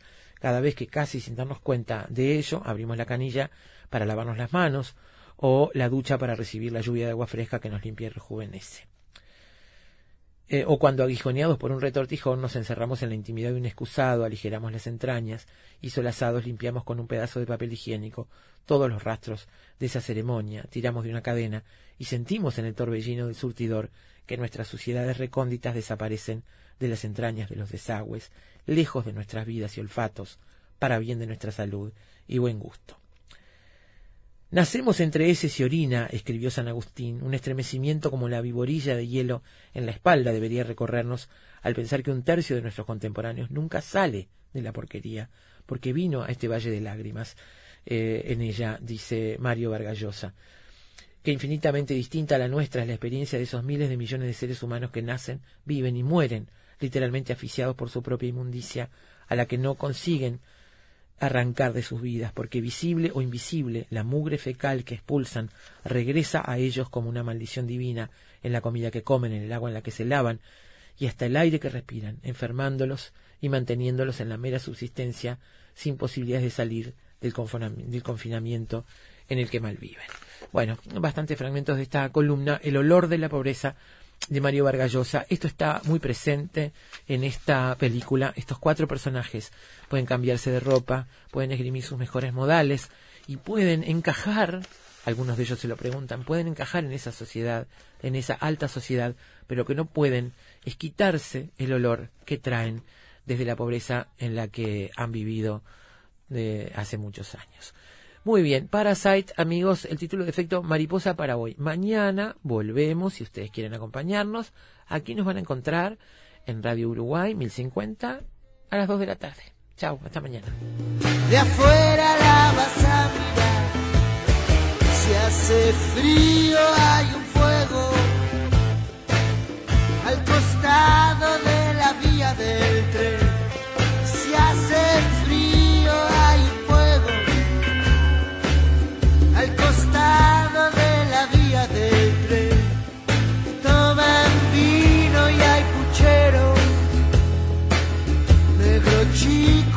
Negro chico aspira Proxy Run.